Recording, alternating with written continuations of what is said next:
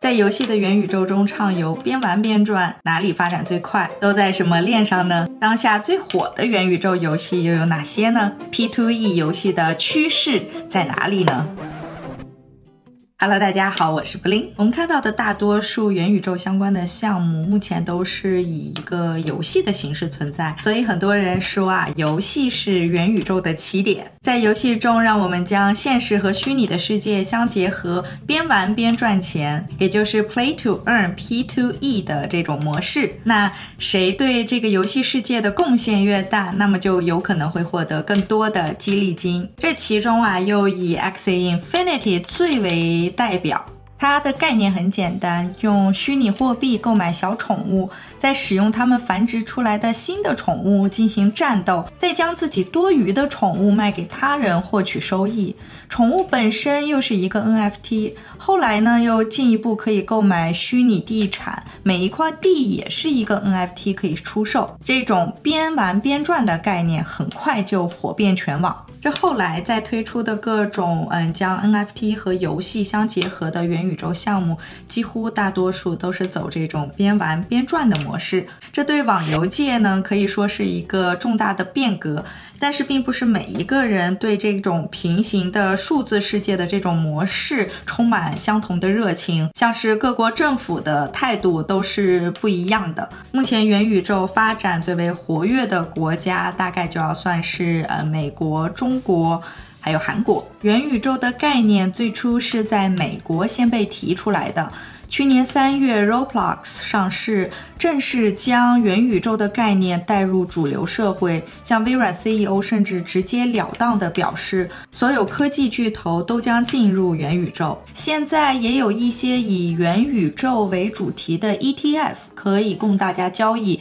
像是 METV，主要投资在像 NVIDIA、微软啊。呃，Facebook 就现在的 Meta，还有 Roblox、Unity、台积电、苹果、亚马逊啊这些公司上。美国政府方面，呃，对于元宇宙目前还没有官方的一个表态。在中国呢，则是支持元宇宙技术发展的同时，也禁止元宇宙炒作。像政府方面，在十二月底，例如，嗯，海南省政府就和网易公司合作建立了元宇宙产业基地，是在三亚。上海市政府也将元宇宙纳入他们产业发展规划。截至二零二一年十二月，就已经有七百多家中国企业提交了超过一万个元宇宙商标注册申请。要说最支持元宇宙或者说发展最快的国家或者政府啊，可能算是韩国了。他们去年十一月还发布了元宇宙城市五年计划。与此同时，韩国政府也已采取行动，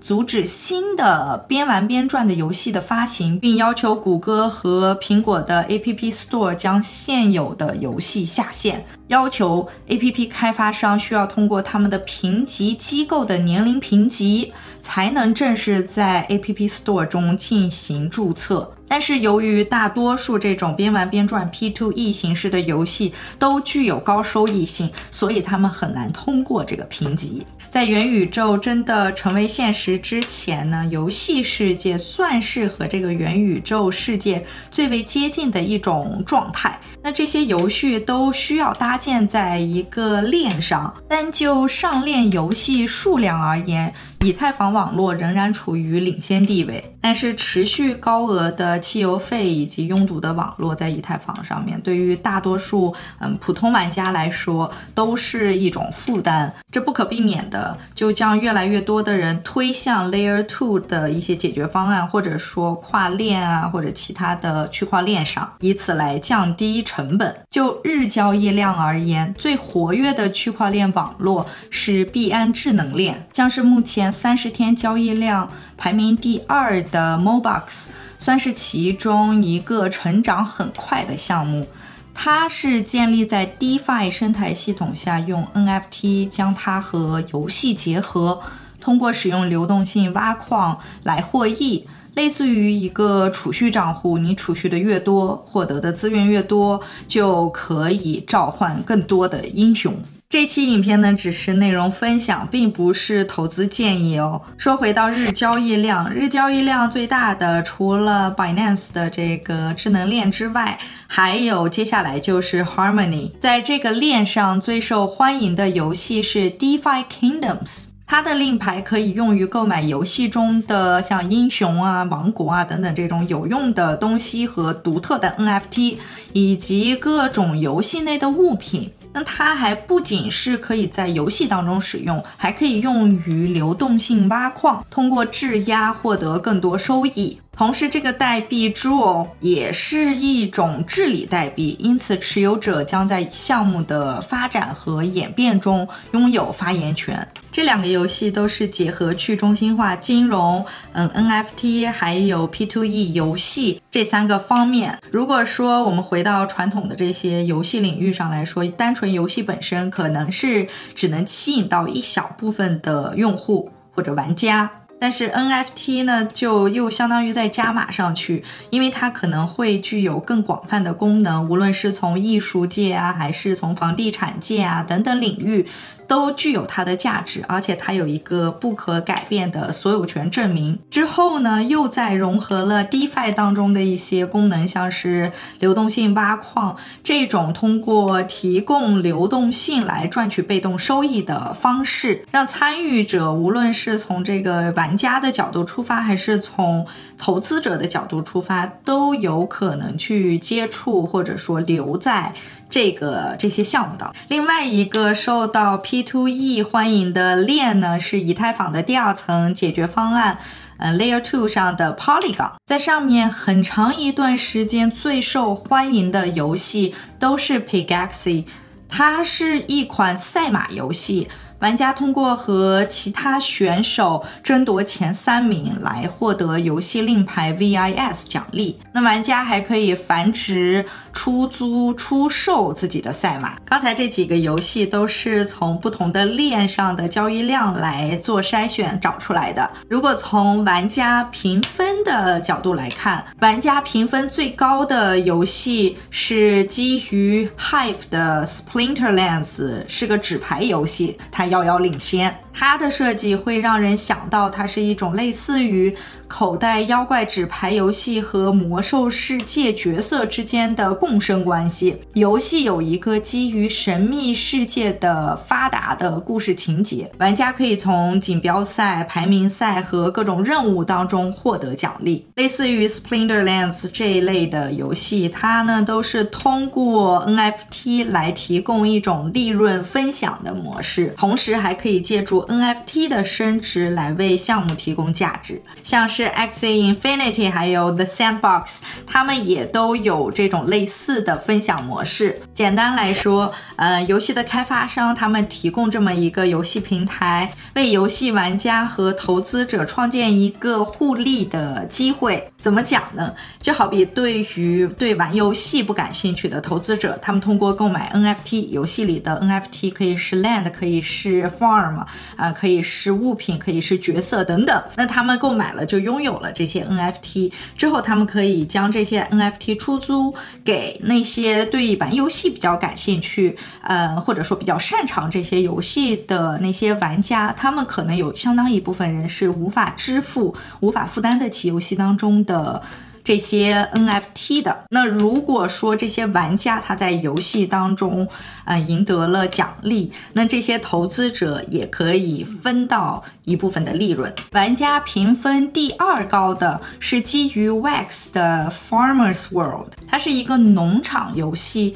玩家为自己挑选合适的工具，开发各种资源，购买土地来建造巨大的农场。刚才给为大家介绍的这五个区块链上的 P2E 游戏，这些元宇宙概念的游戏，在去年二零二一年可谓是天时地利人和的火了一把。这很多游戏代币的价位也随着这波热潮的退去而跌了下来。在这个环境背景下，我们也是看到不少的这个游戏开发商还有投资者在不断调整他们的价值主张，时不时换个角度促进区块链游戏这个行业的稳定增长。一年前由美国散户发起拯救的 GameStop 游戏驿站，它前不久宣布将使用以太坊上的 Immutable X 第二层扩展解决方案来搭建一个游戏 NFT 市场。Immutable X 虽然是在以太坊上工作。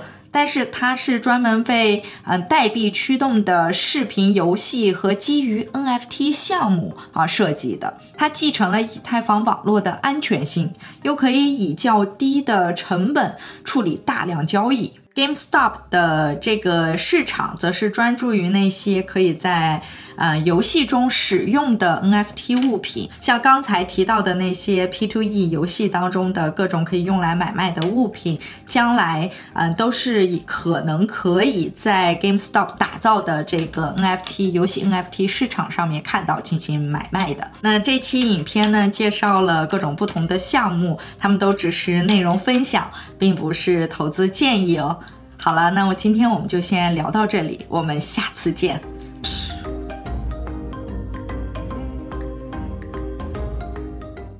大家好，这一期我们来讨论一个在加密货币领域以及区块链领域都非常有争议性也很有趣的一个话题，那就是这个创造了比特币的中本聪这个神秘人，他到底是谁？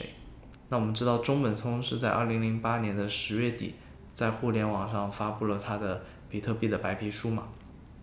那在之后的两年多的时间里面，其实中本聪在互联网上都是很活跃的。他在比特币的论坛里面，其实会经常的去跟啊对这个比特币项目感兴趣的爱好者啊或者一些开发者去做一些探讨，内容很广泛，包括了。很多他如何是考量他的整个设计，以及会他会回答很多呃那些开发者对于比特币项目的一些安全性的一些问题啊，包括他的愿景啊，事无巨细，其实中本聪都会做出他自己的回答。但是，一件很奇怪的事情，就是在二零一一年的四月份，中本聪发出了他的最后一封邮件，在里面呢，他提到。他可能就会考虑去转向其他的一些项目。自此之后呢，中本聪就再也没有出现过了，连同他的比特币的这个钱包地址也再也没有任何的这个挪动记录。那中本聪的消失，毫无疑问对于很多呃比特币的爱好者而言是一个巨大的损失，因为这仿佛就像他们失去了一个核心的一个领袖。但是如果我们换个角度去想的话，可能中本聪的消失，对于这个比特币这样一个被设计理想情况下是一个完全去中心化的这么样一个区块链项目来说，可能反倒不一定是件坏事，因为一个强有力的核心的这个消失，可能更有助于这个项目的去中心化。那尽管如此，关于中本聪真实身份的这样的一个讨论，在互联网上。其实一直就没有停过，人们其实找到了非常非常多的，呃，可能潜在都跟中本聪有很强烈的这种联系的人物。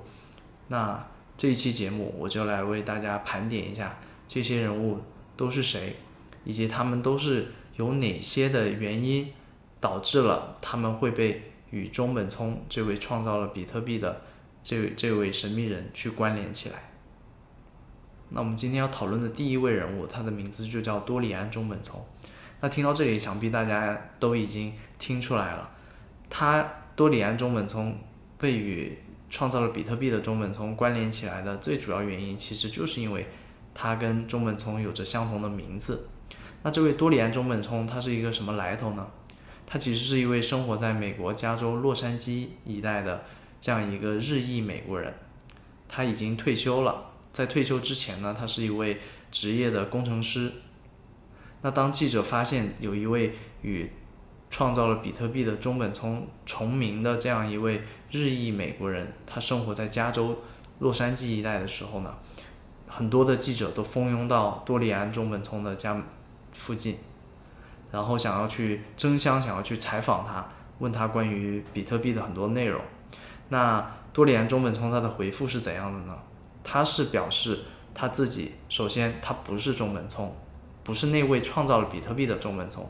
再来说他自己其实完全不懂啊区块链相关的技术，以及他压根也不了解密码学，他对这方面其实是完全一窍不通的。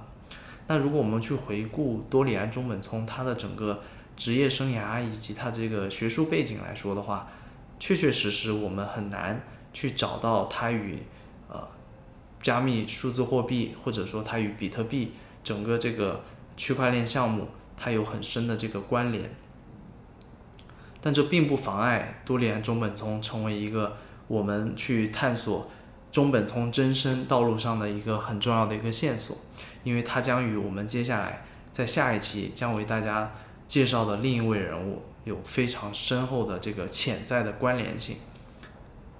那这一期呢，我们就先为大家简单的描述了一下中本聪从出现到他消失整个的这个时间线，并且呢，也为大家初步的介绍了第一位被大家讨论的可能是中本聪的这样一位人物。那下一期呢，我将继续为大家带来。另一位，无论从背景上还是从与比特币的这个相关联度上，都非常高度相关的这样一位潜在的中本聪，他的相关信息，所以请大家继续关注。那我们下期再见。